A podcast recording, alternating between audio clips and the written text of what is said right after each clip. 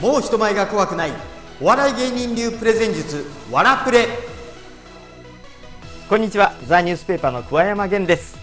今日はムカつく人にムカつくことを言われたらどうするかという話をしたいと思います。これね一見プレゼンとかスピーチと全く関係ないような話に思えるのかもしれませんがコミュニケーション全般に役に立つ話だと思っていますのでまあとりあえず最初の5分ぐらいは、えー、我慢して聞いてみてください。これねムカつく人にムカつくことを言われると僕なんかも一瞬すぐ反撃しそうになるんですよ。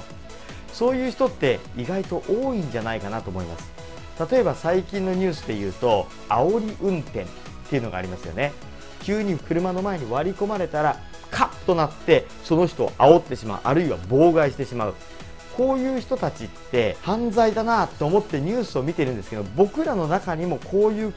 時ってあると思うんですよね。でこれを専門的にやってるのはアンガーマネジメントっていう分野になるんですけどもそこまで専門的にしなくても僕が考えたちょっとしたコツ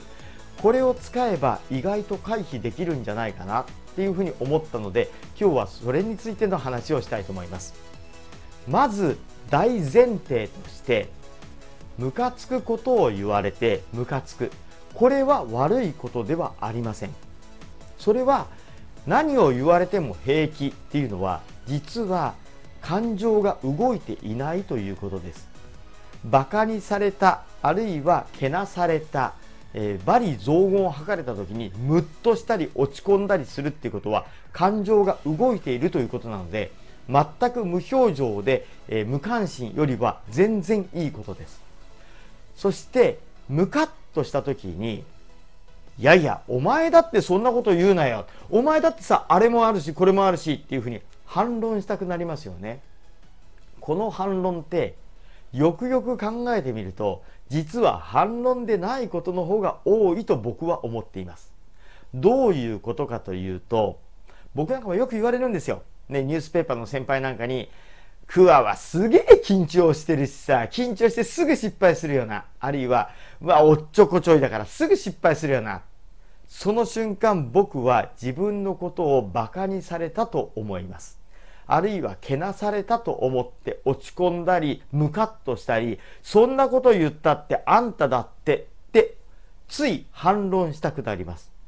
だけれども、これは反論ではなくて、反射なんですよね。反射、どういうことかというと、例えば熱い夜間、熱い鍋に触った時に、熱いってなりますね。これ頭で考えて、うん、熱いね。このままだと危ないね。これはすぐ離した方がいいね。じゃあ離そう。熱いってなってたら火傷しますよね。つまり脳まで行かずに脊髄で反射運動って行っているって言われています。これと同じような現象が起こっているんじゃないかなっていうふうに思ってます。馬鹿にされたと感じたら反射的に相手に反撃をして自分を守ろうとする本能なんですよね。でもこれ反射じゃなくてもう一回脊髄ではなく脳まで通して考えてみましょうっていうことをやってるんですよ。どういうことかっていうと例えばクワはすげえ緊張してすぐ失敗するよな。って言われた時にお前はだからダメなんだよな。お前はレベル低いよな。って思ったっていうふうに自分で勝手に解釈します。その結果バカにされた。なんでこの人にバカにされなきゃいけないんだ。この人だって悪いとこあるだろうっていう材料集めに入ります。ただこれよく考えてみてください。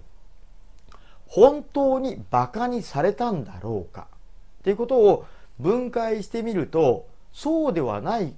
パーツもいっぱい入ってるんです。もちろんバカにしてる部分が入ってるのかもしれません。でもそこをピックアップして反論したところでこれ関係が悪くなるだけで自分の学びにもならないしコミュニケーションとしても最悪の結果を迎えるだけなんですよね。じゃあどうするかっていうとどうして相手はそんなことを言ったのかどうしてそんな態度を取ったのかっていうことを推理小説みたいに逆算していくんですよ。相手は僕について「おおクワはさすげえ緊張してすぐ失敗するよな」って言った。なんでそういうふうに言ったのか。それを言ったってことはまず大前提として僕を見てくれているっていうことですよね。そしてこっからは妄想でいいんです。妄想。もしかしたらこうかもしれないという仮説を立てるんですよ。えー、推理小説でもしかしたらこの人が犯人かもしれない。この人が犯人だった場合動機はこうなんじゃないかああなんじゃないかっていうふうに仮説を立ててうんこれは成り立つね。いやこれはここにアリバイがあるから違うねっていうふうに検証していくじゃないですか。この場合はここまで検証はいらなくていろいろと妄想しながら仮説を立てていくんです。クワはすげえ緊張してすぐ失敗するようなあ見てくれてるってことだな。そしてなんでそんなことを言うんだろう。あ失敗して欲しくないのかもしれない。あるいは自分も同じタイプだからよくわかるんだけどここはこういうふうに乗り越えれば俺失敗しなくなったのにっていう気持ちが入っているのかもしれない。じゃあ失敗しない方法があるんだけどそれを教えちゃうんじゃなくて自分で気づいてほしいっていうふうに思っているのかもしれない。このかもしれないっていうことを妄想することによって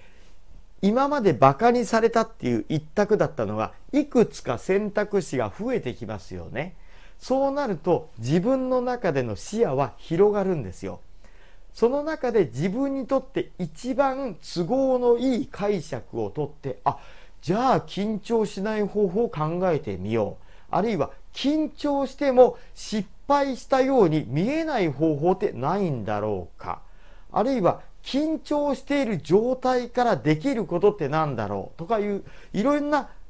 パターンが見えてきますよね。ってなると、ふわすぐ緊張して失敗するよな。っていう言葉からありがとうございますに変わるかもしれないということなんですよ。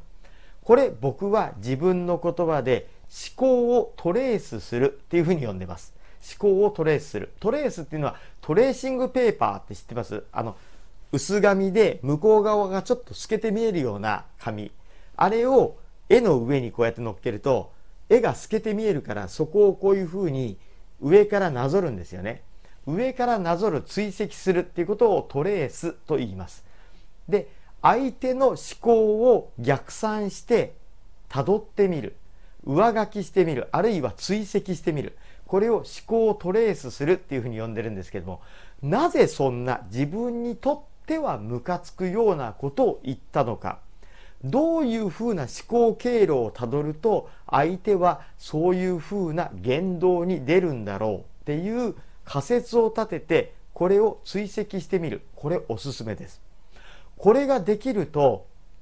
自分が何かを話す時にもしかしたらこういうふうに受け取っちゃう人がいるんじゃないかな。あるいはこんな表情をしてるけれどもこの奥側にあるのは分かってないんじゃないかな。例えばしかめっ面してこうやってずっとこういうふうに聞いてる。もしかして自分の言葉の何かが気に障ったんじゃないかな。あるいはただ単に言ってることがピンときてなくて一生懸命考えてる表情なのかもしれないっていうふうにいろんな可能性を考えることができます。つまり言われた言葉言われた表情の向こう側が推理できるっていうことなんですよね。これ癖をつけていくと言われたことに対してムカッときてパッと反撃するだけじゃなくていろんなもしかしたらこうかもしれない。もしかしたらああかもしれないっていうふうにいろんな角度から物事を考えられる癖もつくのでこの思考をトレースするっていうのは何かムカつくこと言われたっていう時には是非一度思い出して最初はぎこちなくていいですからちょっとやってみてください。今日はムカつくことを言われた時にすぐ反撃してしまう人に思考をトレースするという方法を試してみてくださいという話をしました。それではまた次の話題でお話ししたいと思います。今日はどうもありがとうございました。